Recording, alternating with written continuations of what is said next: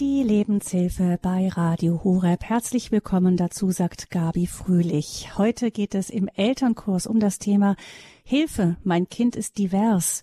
Tipps zum Umgang mit Identitätskrisen in Kindheit und Pubertät. Ganz herzlich willkommen dazu. Die Frage, ob ich Mann oder Frau bin, hat sich über Jahrtausende wohl kaum jemandem gestellt. Mit ganz seltenen biologisch begründeten Ausnahmen.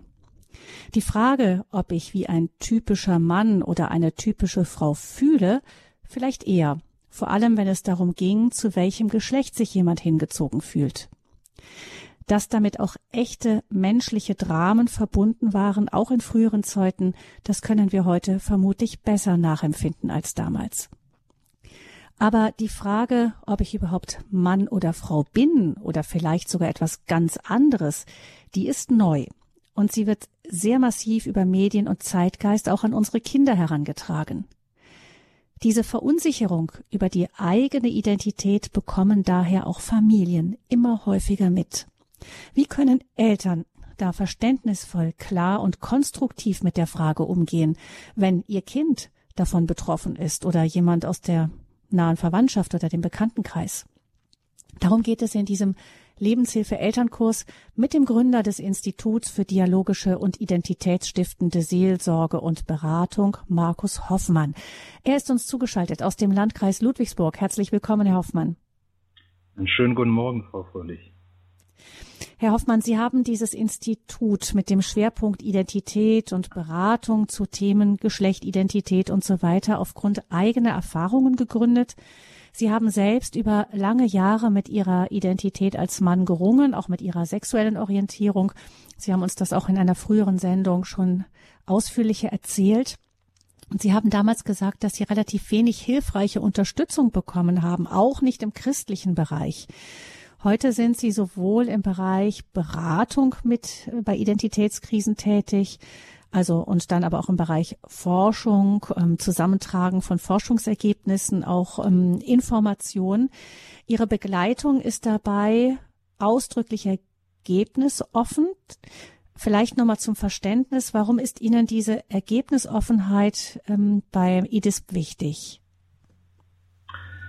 Ja, das ist manchmal für Außenstehende schwer zu verstehen, vor allem für christliche Außenstehende, die natürlich glauben, wenn Menschen jetzt mit äh, Identitätskonflikten oder Konflikten in der sexuelle, sexuellen Orientierung zu uns kommen, dass wir denen sozusagen die Richtung weist. Aber der Punkt ist der, äh, ein Mensch muss sich erst einmal verstehen, er muss seine Sexualität verstehen und dazu braucht es einfach eine eigene innere Einsicht, die er entwickeln muss im Laufe des Beratungsprozesses und die kann einfach nicht entstehen, wenn man von vornherein schon sagt, was der Jugendliche zu erkennen hat oder was der Erwachsene zu erkennen hat im Bereich seiner ähm, Geschlechtlichkeit oder Sexualität. Und diesen offenen Prozess, der hilft dann häufig auch äh, den Betroffenen zu verstehen, in welchem sinnhaften Zusammenhang ihre Sexualität steht. Also ob sie jetzt zum Beispiel wirklich hilfreich ist, ob sie konflikthaft ist, ob sie nicht ähm, sexuelle Themen also psychische Konflikte über die Sexualität lösen. Und erst wenn sie an diesem Punkt angekommen sind, können Betroffene eigentlich erst so eine richtige Entscheidung darüber fällen, in welche Richtung soll es für mich weitergeben gehen. Und daher braucht es eine Ergebnisoffenheit. Mhm. Wir haben Sie im September zuletzt gehört, am 19. September. Die Sendung ist auch zum Nachhören bei uns im Podcast. Damals haben Sie uns die natürlichen Entwicklungsphasen bei Kindern und Jugendlichen im Bereich Identität beschrieben.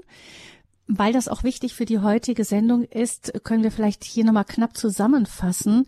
Mhm. Es gibt ja durchaus Phasen in der menschlichen Entwicklung, in denen das Kind beziehungsweise der Jugendliche sich der eigenen geschlechtlichen Identität natürlicherweise entweder nicht wirklich bewusst ist oder auch vielleicht unsicher ist. Welche Phasen sind das? Ja, grundsätzlich fängt die Phase natürlich schon im Säuglingsalter an. Äh, das Kind kommt auf die Welt und muss natürlich ein Bewusstsein für seine eigene Geschlechtsidentität erstmal entwickeln. Das heißt, es ist ja nicht vorausgesetzt, dass ich mich als ein Mann oder als eine Frau denken kann. Und das ist natürlich ein sehr komplexer Prozess, den nennen wir auch in der Psychologie die Herausbildung der sogenannten Kerngeschlechtlichkeit. Und der ist ähm, im Zuge auch der kognitiven Entwicklung Das haben wir damals alles versucht ein bisschen zu erklären, aber im Zuge der kognitiven Entwicklung circa im fünften Lebensjahr abgeschlossen. Und dann machen die äh, Jungs und die Mädchen eigentlich so eine Art Geschlechtererziehung in der eigenen Geschlechtsgruppe durch, die sie auch selber wollen und die auch sehr schwer von außen zu beeinflussen ist. Und äh, die ganze Geschichte mit dem Thema Geschlechtlichkeit wird aber nochmal interessant beziehungsweise sehr konfliktreich oft, wenn dann Jugendliche in die Pubertät kommen.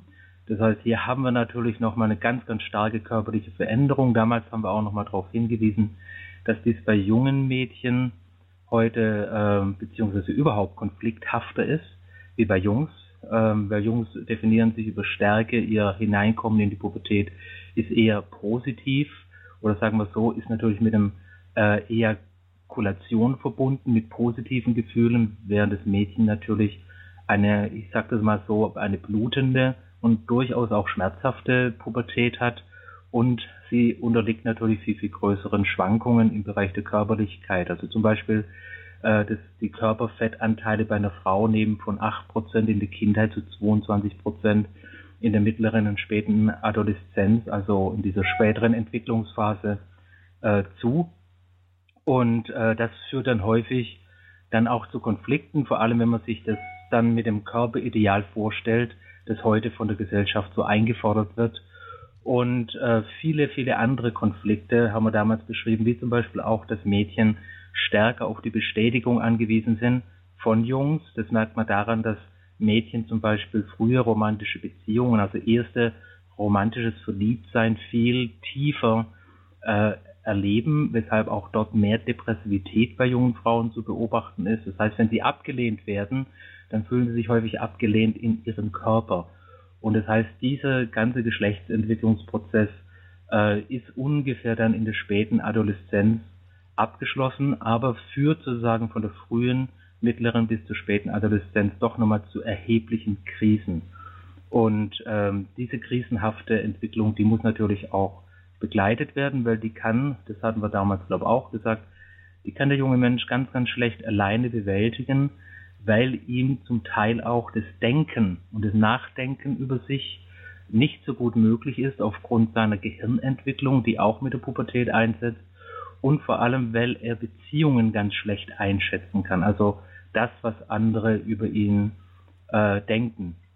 Das hängt mit einer ganz wichtigen Entwicklung des Gehirns zusammen, weshalb Jugendliche natürlich in dieser Phase, vor allem in der frühen und mittleren Adoleszenz, eher darauf ausgerichtet sind, ihren Status zu erhöhen, sodass sie von anderen gut angesehen werden, weshalb sie dann auch zur Übernahme von Meinungen äh, neigen oder zu einer Art Ausstaffierung ihres Körpers neigen, von dem sie dann annehmen, dass andere das gut finden. Und da kann es natürlich dann auch zu sogenannten Phänomenen, jetzt auch das Transgender kommen, dass man sich dann solchen Meinungen anschließt, einfach um seine innere Körperunsicherheit irgendwie in irgendeine Richtung zu kanalisieren. Also das haben wir, das ist so ungefähr nochmal ganz grob der Überblick. Hm, hm. Sie haben uns ja Ihre persönliche Geschichte auch schon erzählt, ähm, am 1. Oktober des vergangenen Jahres, auch die nachzuhören im Podcast bei Radio Horeb. Und Sie haben uns da erzählt, dass Sie als Kind und Jugendlicher selbst äh, phasenweise auch homosexuell empfunden haben. Haben Sie damals mit Ihren Eltern darüber sprechen können? Nein, absolut nicht. Also bei uns war natürlich klar, und ich bin auch noch zu einer Zeit aufgewachsen, wo äh, Homosexualität verpönt war. Das wurde auch in unserer Familie sehr offen ausgesprochen. Mein Vater war ein sehr maskuliner Mann, ein sehr Sportler, Handwerker und für den war das völlig unverständlich, auch als er es dann viel, viel später von mir erfahren hat, als ich schon erwachsen war, hat er mit Unverständnis darauf reagiert.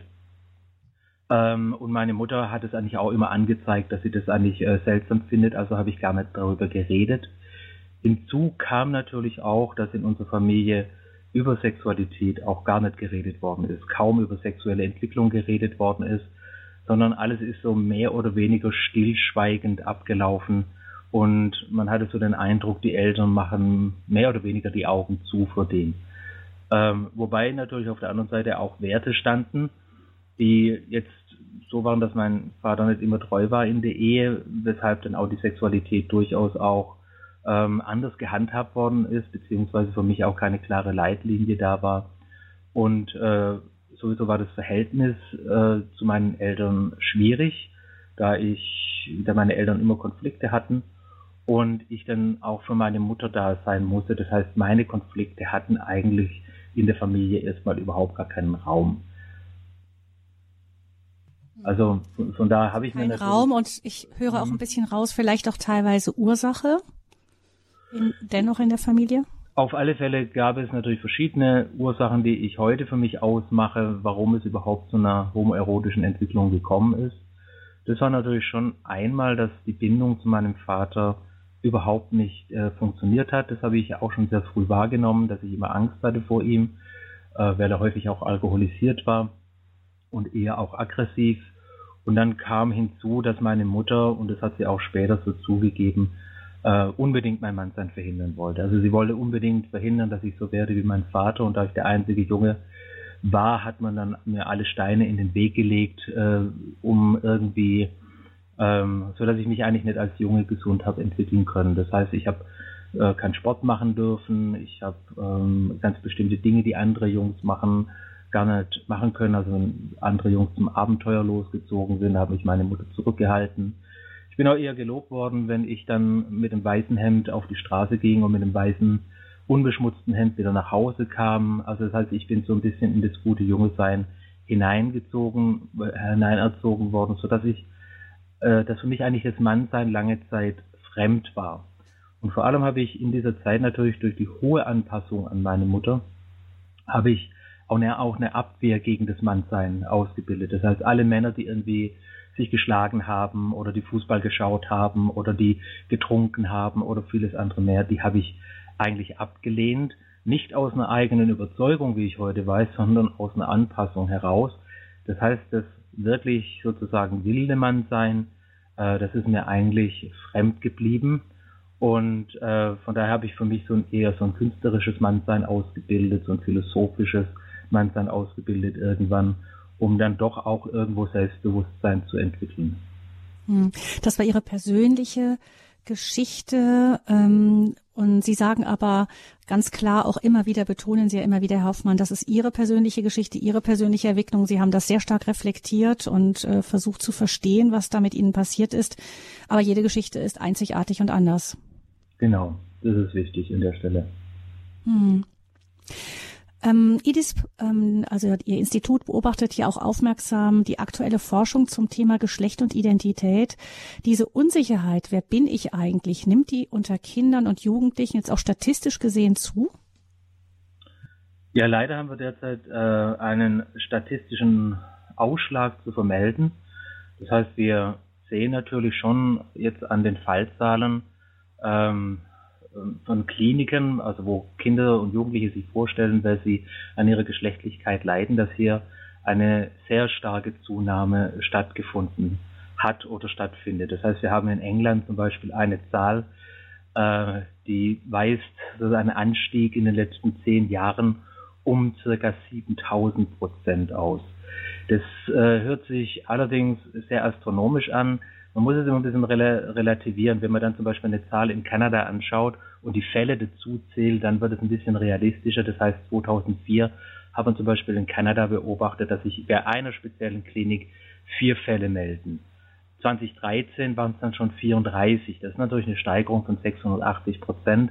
Also wir dürfen uns da auch jetzt nicht zu große Zahlen äh, vorstellen. Wenn man zum Beispiel eine äh, Statistik anschaut, die in Amerika angefertigt worden ist zum, äh, zur Frage, wer zählt sich denn zu diesem Spektrum des Transgender, dann ist da natürlich schon ein Anstieg von 0,8 Prozent auf 1,4, 1,5 Prozent zu vermelden.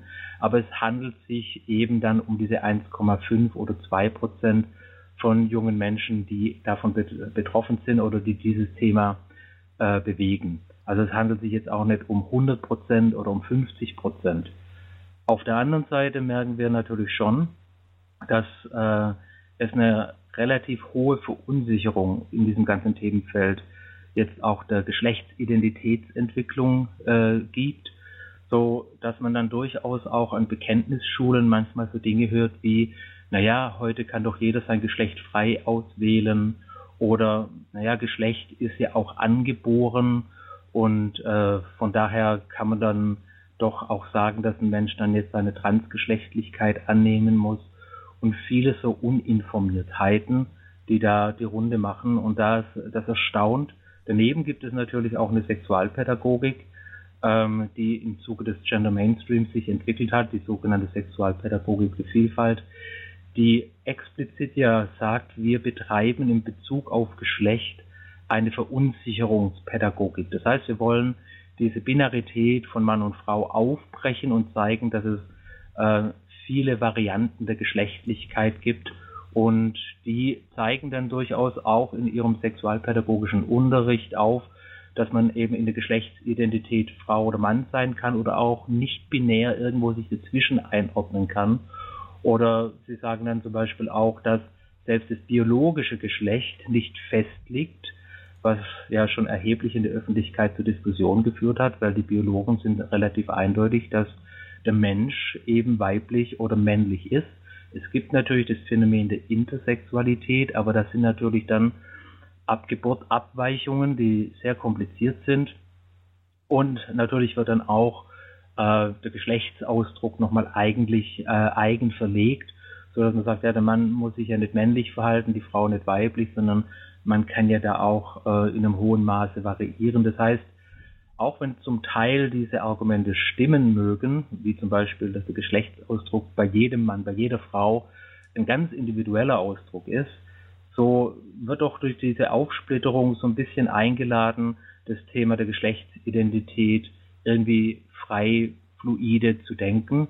Und Jugendliche, die natürlich in ihrer Geschlechtsidentität verunsichert sind, die greifen dann solche Theorien auf und das führt dann schon zu allgemeinen Verunsicherungen bis dahin, dass diese Ansätze manchmal sehr forciert bereits in Kindergärten umgesetzt werden. Also wenn Sie zum Beispiel Bilderbücher anschauen, die aus dieser Richtung auf den Markt kommen, dann sehen Sie nicht das Verhältnis, zwei Prozent Menschen leiden oder machen sich Gedanken über ihre Geschlechtlichkeit und sind da unsicher und 98 Prozent sind sich sicher, sondern Sie sehen dann, 90 Prozent sind unsicher beziehungsweise 90 Prozent in den Bilderbüchern dargestellten Menschen, die leben in unterschiedlichen Geschlechtsvarianten und dann gibt es noch 10 Prozent, die haben halt eine konservative Ansicht. Und diese Stigmatisierung auf der einen Seite der konservativen Ansicht ähm, und auf der anderen Seite die überproportionale, unrealistische Darstellung von anderen Geschlechtsformen, das prägt natürlich durchaus auch das Denken von Kindern und macht sie sehr unsicher, wenn es dann natürlich um ihre eigene Geschlechtsidentität geht. Also blenden wir kurz zurück, was ich vorhin gesagt habe. Mhm. Äh, nehmen wir an, das Kind ist fünf Jahre alt und ist noch unsicher in seiner Geschlechtsidentität, weil es sozusagen die Permanenz ähm, und die Konsistenz seiner eigenen Geschlechtlichkeit noch nicht wahrnehmen kann durch äh, kognitive Entwicklungsbedingungen, nicht durch eine Geschlechtskrise.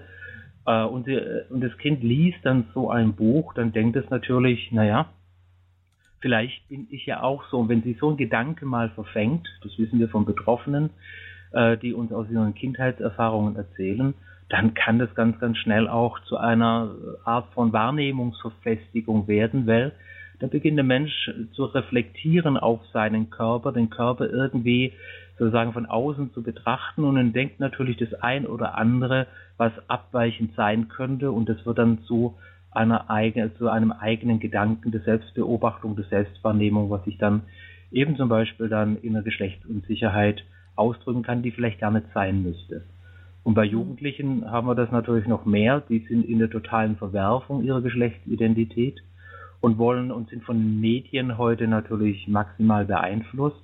Aber gleichzeitig, wenn sie dann im Schulunterricht hören, ach so, das ist verhandelbar, äh, und äh, die Grenzen sind äh, maximal überschreibbar, dann können natürlich bestimmte Jugendliche sich darauf fixieren und können da ein Problem gebären, das eigentlich sonst gar nicht da wäre. Das heißt, wir haben natürlich schon heute eine Verunsicherung, die nicht nur irgendwie in den Medien stattfindet, sondern die in die Schulen und die in den Schulunterricht auch einzieht, plus eine sehr große Uninformiertheit über das Phänomen der Geschlechtsidentität aber auch über die Krankheitsbilder, die damit zusammenhängen, wie die Geschlechtsdysphorie oder die Geschlechtsinkongruenz, wie man heute auch sagt.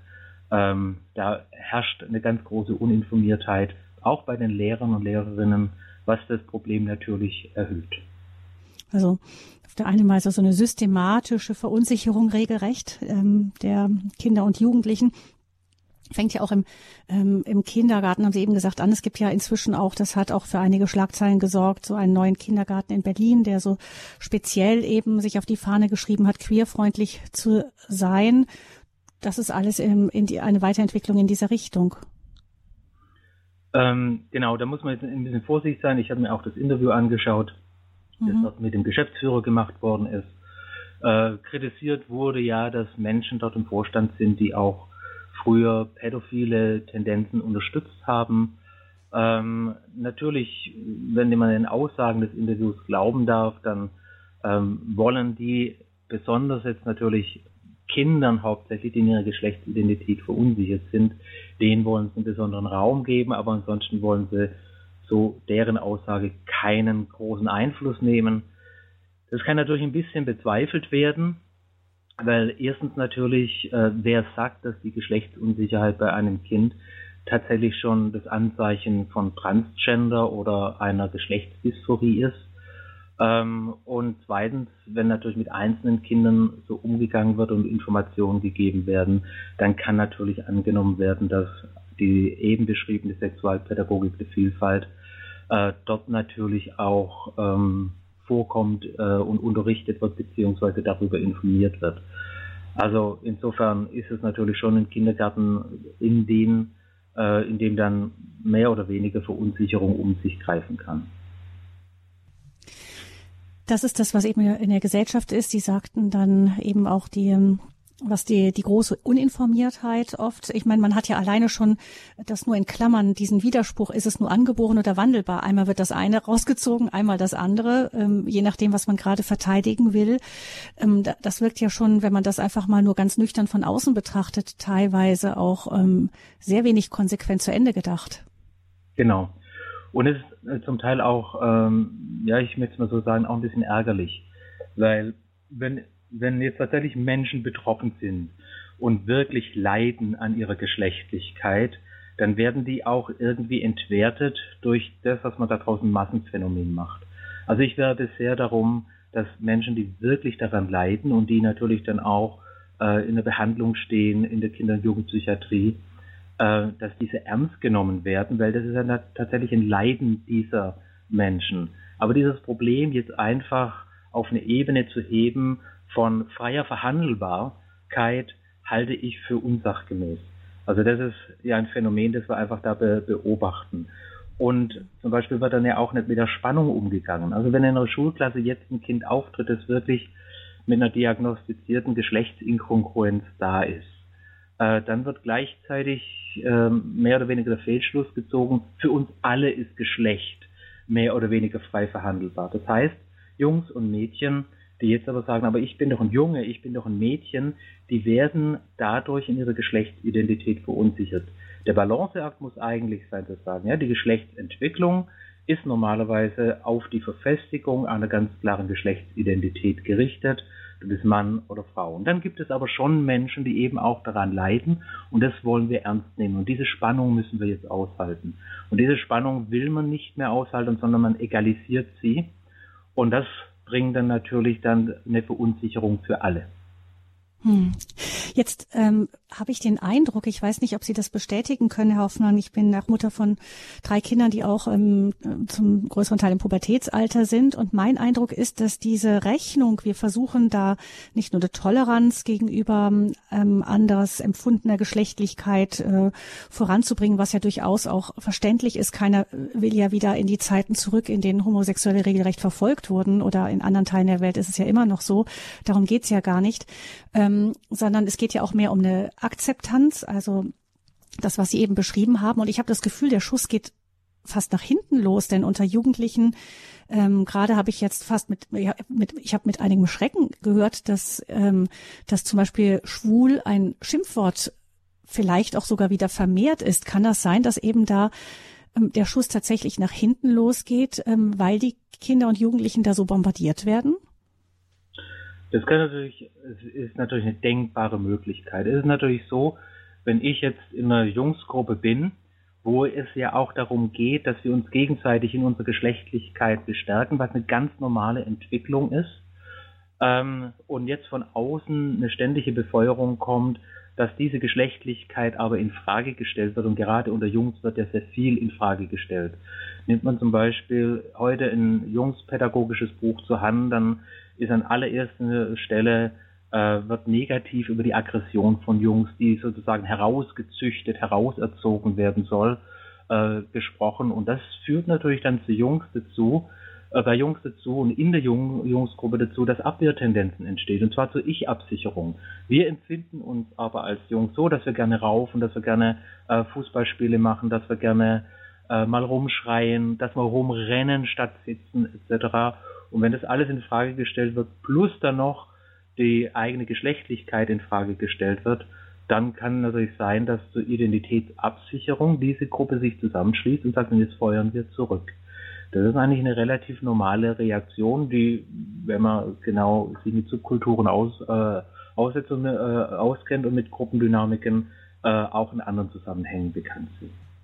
Vielleicht muss man das als Warnung auch mal so im Raum stehen lassen, nicht, dass manchmal gar nicht das erreicht wird, was man will, sondern gerade das Gegenteil. Wir sprechen hier in der Lebenshilfesendung bei Radio Horeb im Elternkurs über das Thema Hilfe. Mein Kind ist divers. Tipps zum Umgang mit Identitätskrisen in Kindheit und Pubertät. Unser Gast ist Markus Hoffmann vom Institut für dialogische und identitätsstiftende Seelsorge und Beratung, IDISP kurz. Wir werden gleich, dann kommen wir haben einen weiten Vorbau gehabt, einfach weil es wichtig ist, die Grundlagen zu verstehen, damit Eltern dann auch wissen, wie sie sich gut verhalten. Und zwar einmal vielleicht auch sogar schon im Vorfeld oder sicher auch im Vorfeld, bevor das Thema vielleicht auch aufkommt, weil das Thema ja an die Kinder und Jugendlichen von außen extrem stark herangetragen wird. Aber dann auch, wenn Kinder eigene Kinder vielleicht äußern, dass sie da irgendwie verunsichert sind, wenn sie es überhaupt äußern. Herr Hoffmann hat ja erzählt, dass er zu Hause gar nicht drüber sprechen konnte. Auch ein wichtiges Thema. Darum geht's gleich weiter hier in der Lebenshilfe bei Radio Horeb.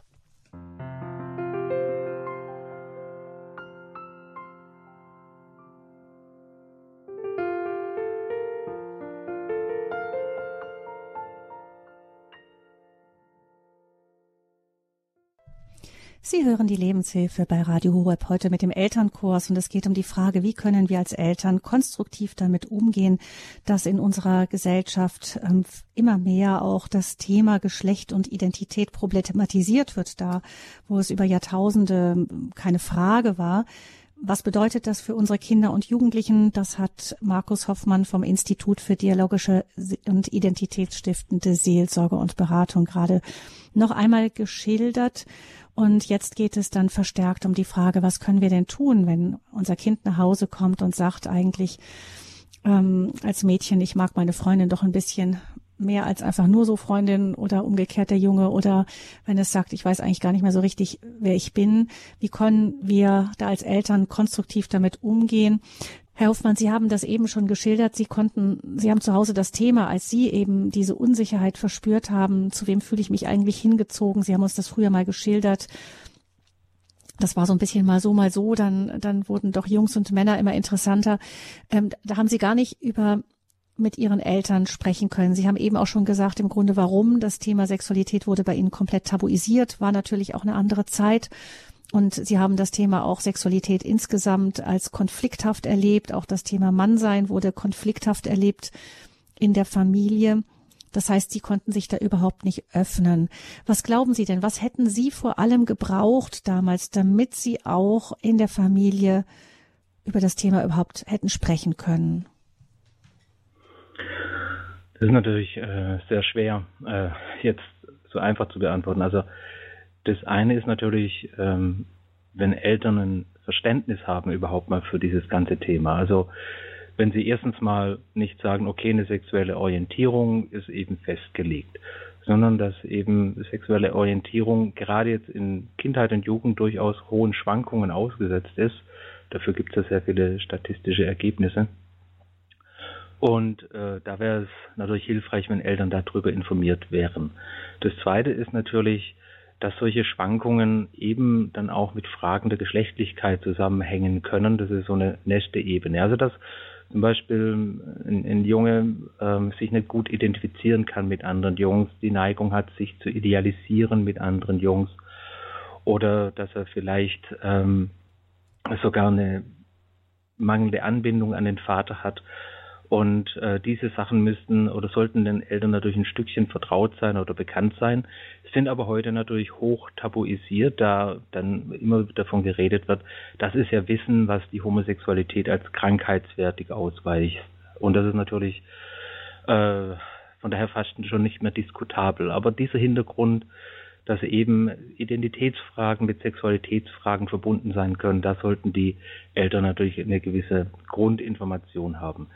Das Weitere ist natürlich auch sehr günstig, wenn Eltern ihre eigene sexuelle Entwicklung äh, ein Stück reflektiert haben und auch ihre geschlechtliche Entwicklung reflektiert haben, weil Sprachfähigkeit hängt nicht davon nur ab, was man jetzt gelesen hat, äh, sondern indem man sich auch selber ein Stück reflektieren kann und eine Sprache findet für die eigene Entwicklung. Also wenn mein Vater mir zum Beispiel hätte beschreiben können, wie seine eigene Entwicklung im Bereich von Geschlecht und Sexualität verlaufen wäre, dann wäre mir eine größere Hilfe gewesen.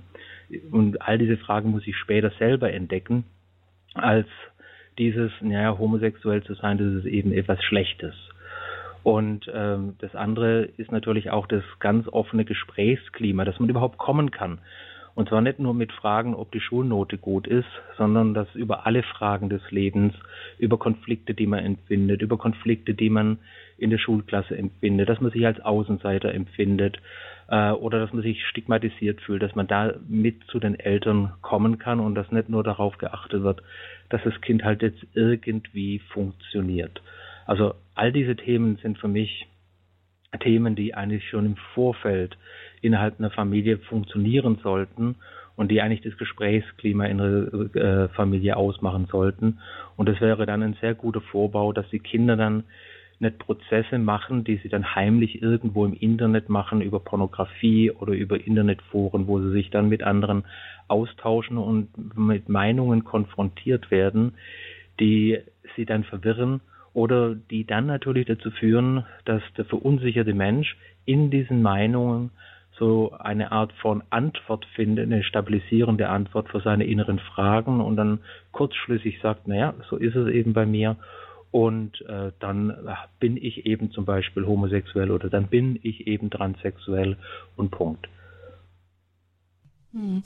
Also gut, das Thema auf der einen Seite ein gutes Gesprächsklima überhaupt schaffen, pflegen und so, das muss weit vorher beginnen, bevor sich diese ganzen Fragen überhaupt stellen. Das ist sicher ein ganz, ganz eigenes, weites Feld. Das müsste man vielleicht auch mit einer eigenen Sendung nochmal ähm, vertieft angehen. Ähm, gucken wir jetzt heute vielleicht nochmal gezielt dann eben auf diese Frage auch, äh, wer bin ich eigentlich, welches Geschlecht bin ich und so weiter.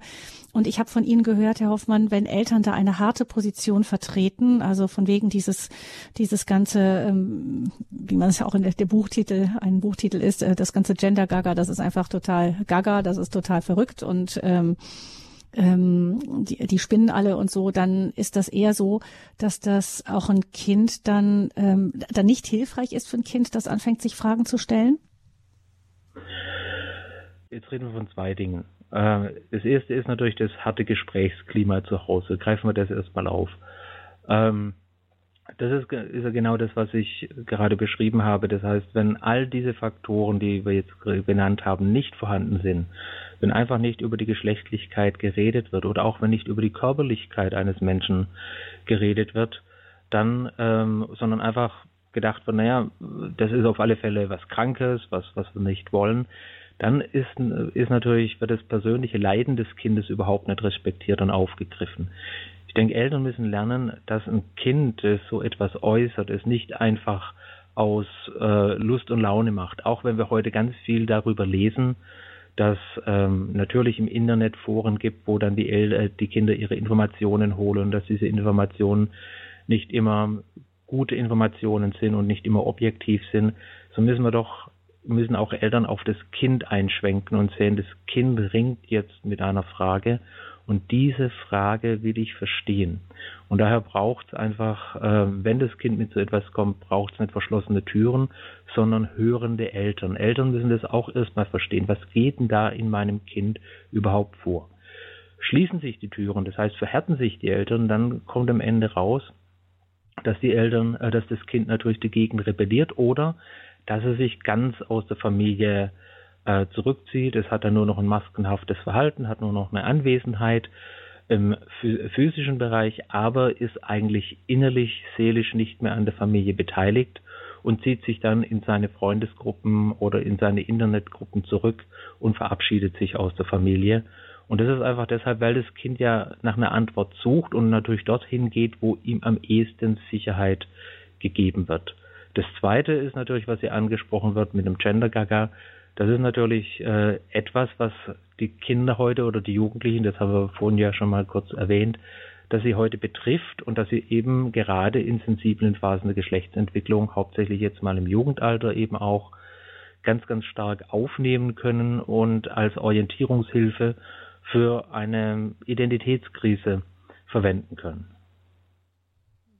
Das heißt, es geht nicht auf Kosten der Klarheit der Position der Eltern, wenn sie hörend sind und ähm, und dem Kind irgendwie jetzt nicht auch durch, durch die ganze Gesprächsatmosphäre die Tür vor der Nase zuschlagen sozusagen. Es geht nicht darum, dass man selber dann einfach seine eigene Position ähm, ein wenig verschleiert. Genau. Das ist äh, zum Beispiel etwas, was wir Eltern auch immer ganz deutlich sagen. Ähm, ihre Position müssen sie nicht aufgeben, weil ihr Kind in einer Krise ist oder weil es vielleicht eine Entwicklung macht, die sie überhaupt nicht befürworten können, sondern ihre Position darf natür natürlich festbleiben und soll auch festbleiben.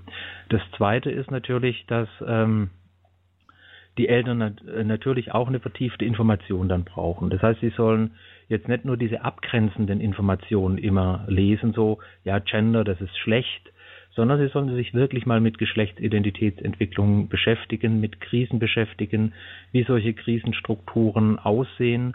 Und dass es solche Krisenstrukturen gibt, das sagen ja auch ganz bekannte Kinder- und Jugendpsychiater hoch und runter, in, der Zwischenzeit auch in den namhaften Medien.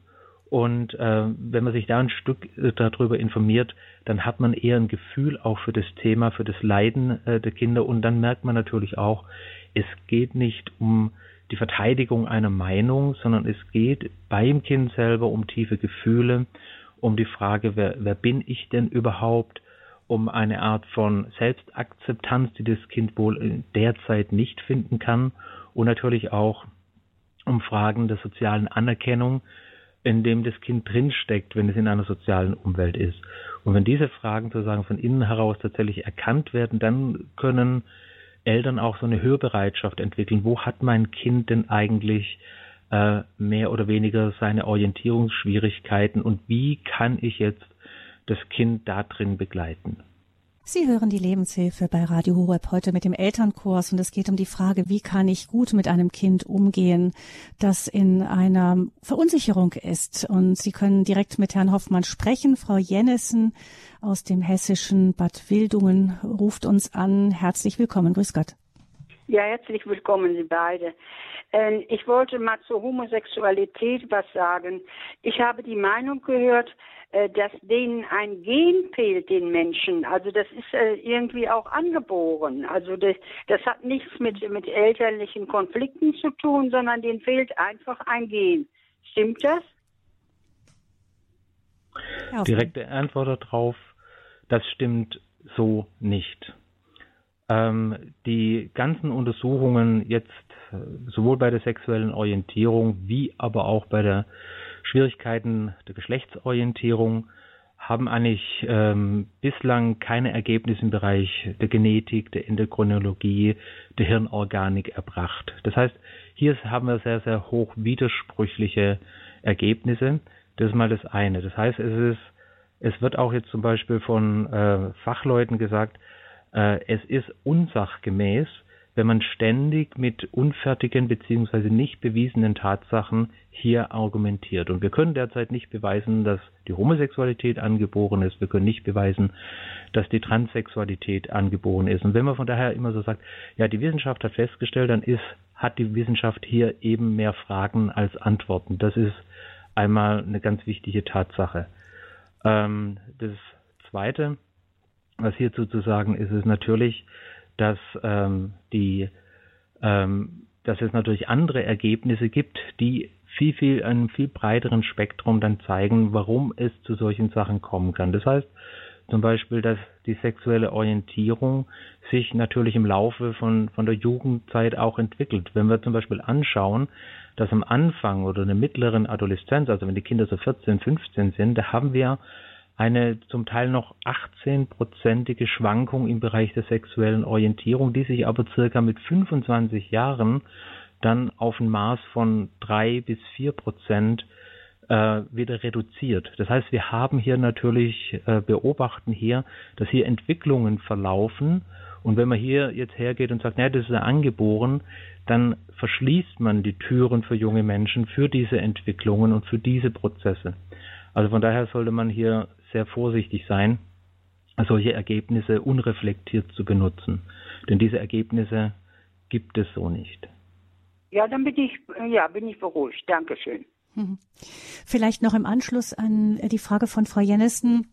Es gibt, ähm, wird immer wieder auch gesagt, dass die hormonelle Entwicklung im Mutterleib schon auch ähm, da manchmal Weichen stellt. Also ob dann da zum Beispiel ähm, viel Testosteron oder zu wenig Testosteron beim jeweilig äh, äh, entweder Mädchen oder Junge ähm, in der Schwangerschaft von der Mutter dann an das Kind rankommt und dass das auch das beeinflusse. Alles auch diese ganzen sind reine Theorien, die noch nicht wirklich bewiesen sind. Genau, und das ist auch nochmal wichtig, einfach auch diesen diesen Zusammenhang zu sehen. Selbst wenn wir es heute beweisen könnten, dass, ähm, dass, es ein, dass es einen direkten Zusammenhang zwischen Sexualität und ähm, ja, Hormonen gäbe oder dass es einen direkten Zusammenhang zwischen äh, Geschlecht und den Hormonen oder der Gehirnentwicklung gäbe, dann wäre das immer noch eine ungültige Aussage. Hier, hier muss man sich natürlich ein bisschen auch mit Wissenschaftstheorie auseinander äh, äh auskennen ähm, denn alle Forscher sagen eigentlich, auch in allen Lehrbüchern wird es immer wieder gesagt, die Sexualität wie auch die Geschlechtlichkeit ist ein multifaktorielles Unternehmen des Menschen. Das heißt, da spielen natürlich die Hormone rein, die Gene rein, der Charakter rein, aber eben auch Umwelteinflüsse rein, Entwicklungseinflüsse rein, kognitive Entwicklungen herein, die Familiendynamik herein. Und das heißt, dieses ganze Konglomerat ist eigentlich beinahe nicht, nicht aufzulösen, weshalb auch jeder einzelne Mensch individuell angeschaut werden muss. Und das ist eigentlich heute eigentlich äh, die fachliche Meinung, die man auch in, die man auch in allen Lehrbüchern lesen kann. Auch wenn da davor lange Abhandlungen über die Endokrinologie, also über die Hormone stattfinden, so kommt man am Ende zum Schluss, ein einzelnes Phänomen im Bereich äh, der physischen Anlage des Menschen kann noch nicht entscheidend Auskunft geben über die Komplexität dessen, was eigentlich Geschlecht oder was eigentlich Sexualität ist. Also die Gleichung, so und so viel Hormone in dieser und jener Entwicklungsphase ergibt gleich das und das am Ende, die geht so nicht auf, sondern da kommen ganz, ganz viele Faktoren zusammen. Da kommen sehr viele Faktoren zusammen und diese Faktoren kann man immer nur individuell anschauen und äh, kann bezogen auf diesen Menschen dann eben Fragen stellen beziehungsweise diesen einzelnen Menschen begleiten. Alles andere ist eine unsachgemäße Handhabung des Themas. Vielen Dank, Frau Jennissen, für Ihre Frage und der, den Impuls, der damit verbunden war. Eine Hörerin ruft uns anonym an aus dem Süden Deutschlands. Guten Morgen. Äh, ja, hören, bin ich wir hören Sie. Frau Rosemarie? Jawohl. Ah ja. Ah, Frau Rosemarie, wunderbar. Ja, guten Morgen, Frau Fröhlich. Vielen Dank für die wirklich sehr interessante Sendung und auch zweitens, dass ich durchgekommen bin. Danke. So, ich habe eine Frage, denn der Behandlungs-, der Therapie, äh, der wurde ja vorhin auch deutlich herausgestellt. Und äh, nicht unerwähnt lassen sollte man an dieser Stelle doch, ich bin da nicht äh, gut informiert, ähm, die Konversionstherapie oder auch die sogenannte Konversionstherapie, ich bin mir da nicht so sicher und Zweitens, aber das wäre wohl mehr politisch, das können wir auch heute lassen, ich will es nur eben thematisieren, es äh, sollte doch auch mal ähm, der Kita, Landeskita-Erziehungsplan, sowohl in Bayern, ich würde es auch gerne von Nordrhein-Westfalen wissen, da bin ich unkundig. So, das zweite brauchen wir ja heute nicht zu besprechen.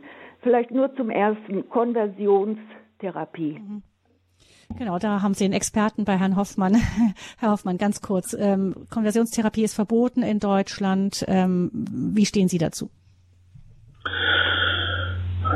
Ganz grundsätzlich ähm, ist es natürlich klar, dass man eine Konversion im Bereich der sexuellen Orientierung oder im Bereich der Geschlechtsidentität ähm, nicht einfach verordnen und äh, letztendlich erzwingen kann. Äh, und, de und von daher stimme ich natürlich in einem gewissen Umfang diesen Annahmen auch zu, die da gemacht werden, auch gesetzlich, weil es gibt keine Umpolung, aber es gibt Prozesse.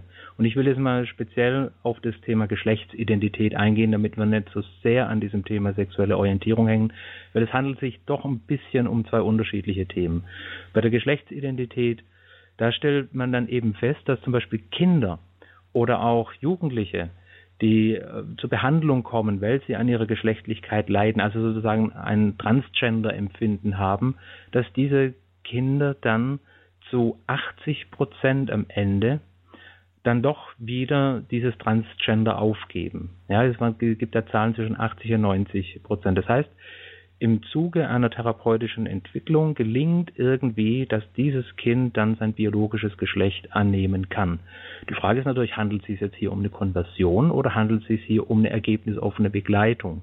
Ja, das wird ganz, ganz selten verhandelt. Aber diese Entwicklungen gibt es. Ähnlich haben wir ja doch die Entwicklungen im Bereich der sexuellen Orientierung. Das heißt, ohne irgendeinen therapeutischen Einfluss sehen wir bei Jugendlichen am Anfang der Adoleszenz 18 Prozent oder bis zu 18 Prozent, die auch in das homosexuelle Spektrum hineinneigen und auf wundersame Weise ist irgendwann mit 25 sind es dann nur noch zwei oder drei Prozent, äh, die in dieses Spektrum hineinneigen. Und wie diese Veränderungen zustande kommen, das wissen wir nicht häufig, beziehungsweise da gibt es eine Black Box der Entwicklung. Das heißt, von daher natürlich gibt es Entwicklungen, in dem Bereich und diese können natürlich auch immer begleitet werden. Die müssen ergebnisoffen begleitet werden.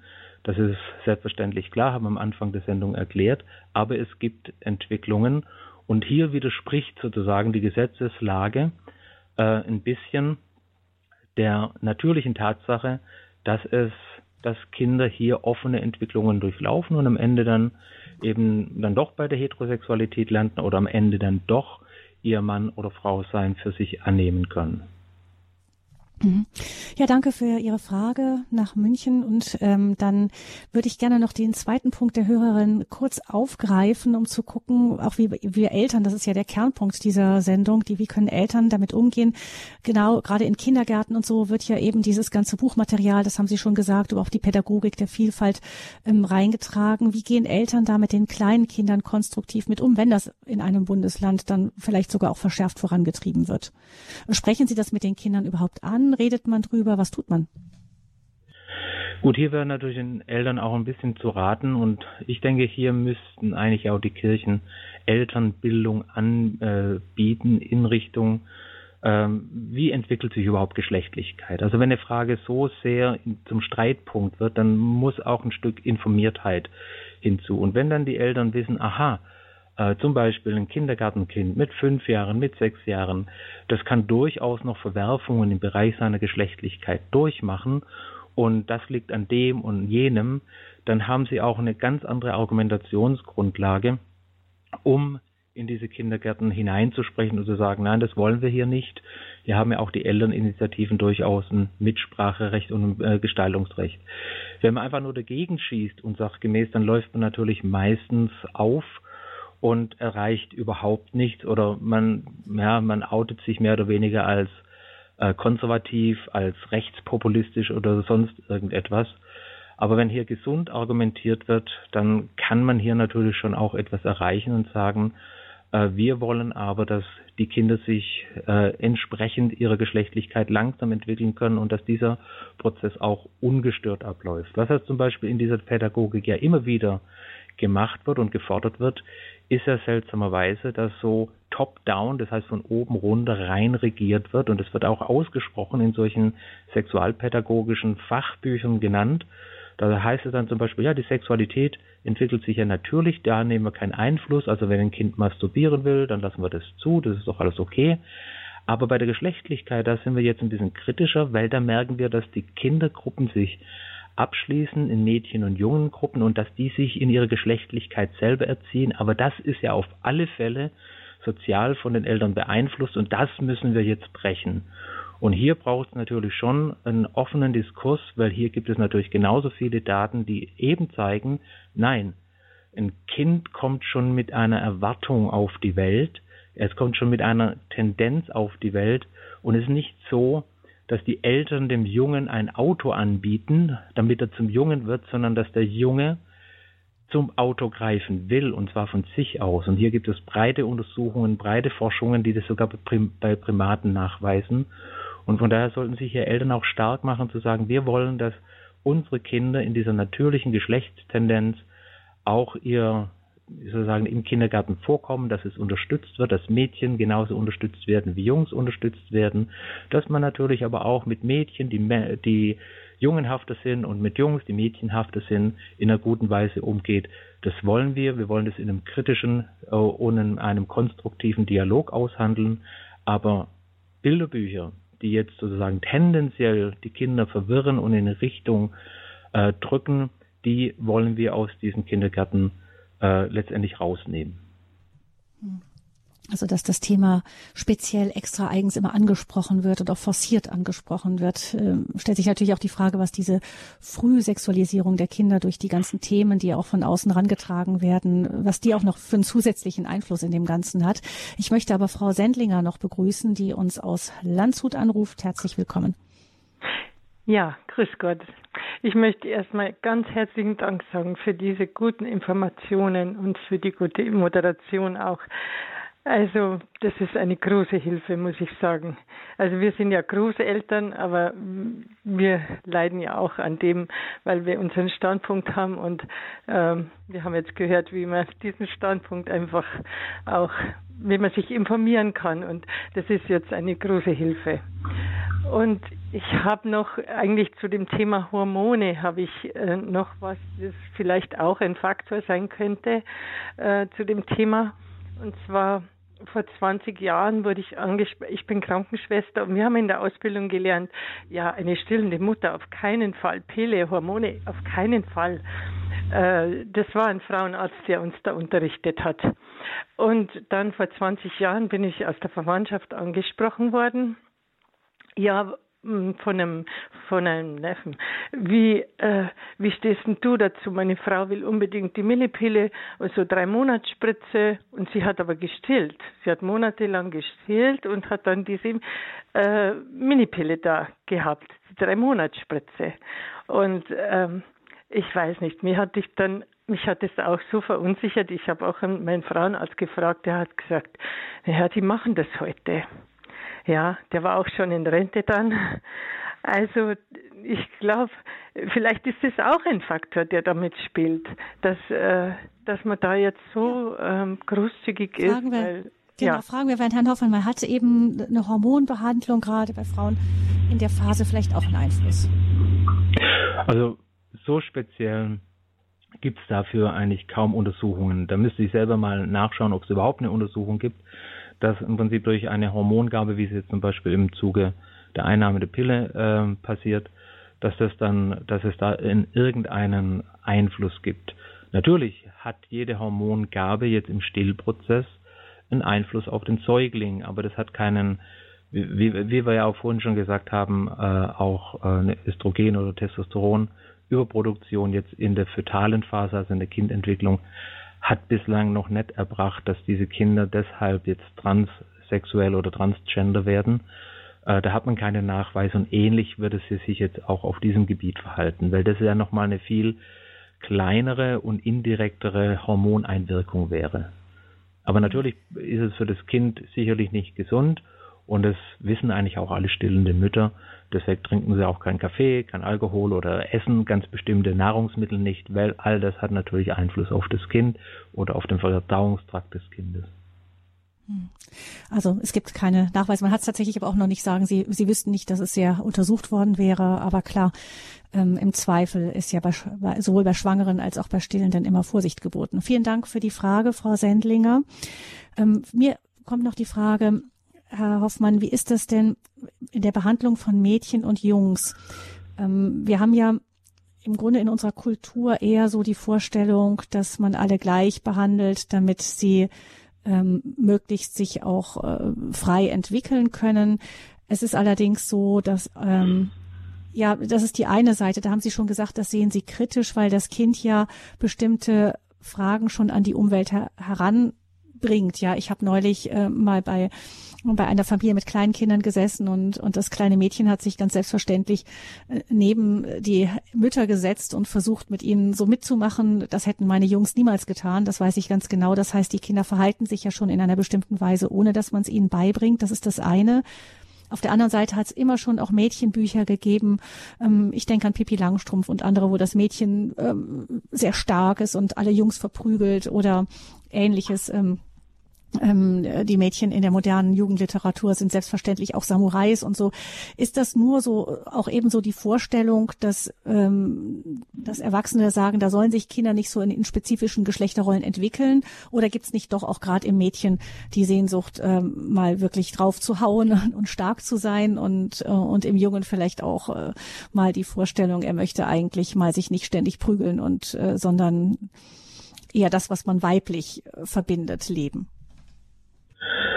Natürlich gibt es die Vorstellung und genau Jungs, also wenn jetzt nur in einem Schwarz-Weiß-Raster äh, Männlichkeit und Weiblichkeit dargestellt wird, dann ist es sicherlich für Jungs, die jetzt zum Beispiel weiblicher sind oder für Mädchen, die jungenhafter sind, ist es einfach sehr viel schwieriger, sich zu finden. Und hier sollte natürlich schon eine individuelle Offenheit da sein. Ähm, das heißt aber nicht, dass man deshalb die Bilder aufgibt, sondern eben dann eben auch über das Phänomen redet. Ja, dass ein Junge eben auch ganz andere Interessen haben kann wie andere Jungs und dass ein Mädchen andere Interessen haben kann. Aber da gilt es eben dann auch individuell darauf einzugehen und natürlich auch diese Identifikationen zulassen. Ja, wie alt ist Pippi Langstrumpf? Ja, das gibt schon sehr, sehr viele Jahre und natürlich haben sich sehr viele Mädchen, die vielleicht jungenhaft sind, die stark sind, äh, die haben sich mit der Pippi Langstrumpf identifizieren können. Und das ist sehr gut, wenn sie da drin dann letztendlich dann auch zu ihrer Identität finden oder wenn sie das als Orientierungspunkte finden und sie können aber am Ende dann auch dieses jungenhafte äh, Streben in sich mit ihrer Weiblichkeit in einsetzen, also da sozusagen zu einer inneren Einheit finden, dann ist es ja ein wunderbares Erziehungsziel. Und äh, von daher ist, was ja derzeit kritisiert wird, ist ja mehr der Umstand, dass gesagt wird, äh, wenn du ein jungenhaftes Mädchen bist, dann bist du auf alle Fälle eventuell schon transsexuell. Und das ist eigentlich so äh, dieses, dass das dann ja zum, zur Ablehnung des eigentlichen biologischen Geschlechtes führt. Dass biologisches Geschlecht und individuelle Ausprägung trotzdem eine Einheit bilden können, das leben viele Frauen und Männer seit vielen hundert Jahren ja vor. Diese Menschen gab es immer, sind auch in unterschiedlichen Berufsgruppen dann unterwegs und es ist dann auch respektiert worden und ist auch entsprechend gefördert worden. Und von daher denke ich, äh, ist es gut, wenn Mädchen und Jungs unterschiedliche Identifikationsfiguren haben, die zeigen, wie kann man die ein oder andere Charaktereigenschaft eines mädchenhaften Junges, eines ähm, sozusagen jungenhaften Mädchens auch in sich integrieren und trotzdem eine stolze Frau und ein stolzer Mann sein. Hm, also ein Mädchen, das sich nicht in rosa und Glitzer kleiden will, ist noch kein Grund zur Panik, höre ich. Wir haben eine Hörerin, die uns aus Bad Waldsee anruft. Guten Morgen. Guten Morgen, das ist Lisa. Ich hätte eine Frage und zwar, wenn sich die Identitätskrise in der sogenannten zweiten Pubertät der Wechseljahre zeigt, wie geht man damit um? Mhm. Das ist natürlich ähm, eine ganz wichtige Frage und hier muss natürlich dann auch vertieft geschaut werden, was stelle ich jetzt bei mir in Frage. Also da muss man erstmal natürlich schauen, wo ist, wo bin ich in die Krise gekommen. Das ist ja nicht nur eine allgemeine Krise. Wenn man tiefer geht, dann stellt man fest, Mensch, ich komme mit meiner Körperlichkeit nicht zurecht oder ich komme mit meiner äh, weiblichen oder männlichen Rolle nicht mehr zurecht oder ich komme letztendlich vielleicht auch mit meinem Beruf und meiner Berufswahl nicht zurecht. Da muss man dann schauen, wo liegt denn genau diese Krise, wo kann man auch im Alltag feststellen, dass hier etwas von mir in Frage gestellt wird. Und dann gilt es natürlich, und Identität ist ein lebenslanges Lernen, da gilt es natürlich dann neue Identitätsarbeit zu leisten, das heißt zu einer neuen Integration zu kommen.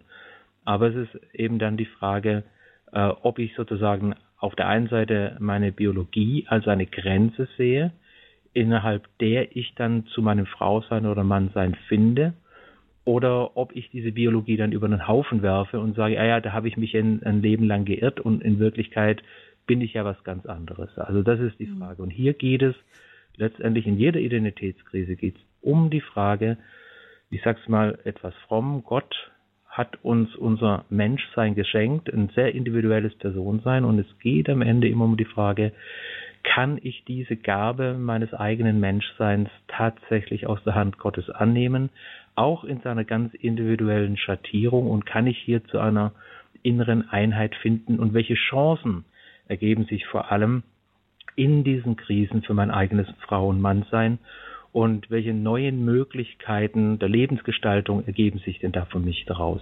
Hm, Wäre vielleicht auch nochmal ein eigenes Thema, eben, dass diese Krisen eben auch in späteren Lebensphasen auftauchen können. Vielen Dank für die Frage in diese Richtung und vielen Dank, Herr Hoffmann, für Ihre Antworten, auch Ihre, Ihr ganzes Wissen, das Sie uns zur Verfügung stellen hier in diesen Sendungen. Heute im Elternkurs Hilfe, mein Kind ist divers. Tipps zum Umgang mit Identitätskrisen in Kindheit und Pubertät wie man das Institut für dialogische und identitätsstiftende Seelsorge und Beratung, kurz IDIS, erreichen kann. Das erfahren Sie bei uns ähm, zum Beispiel im Internet, im Infofeld zu dieser Sendung oder aber auch über unseren Hörerservice, der erreichbar ist unter 08328 921 110. Gabi Fröhlich verabschiedet sich von Ihnen, Herr Hoffmann, und auch von Ihnen, liebe Hörerinnen und Hörer. Alles Gute und Gottes Segen.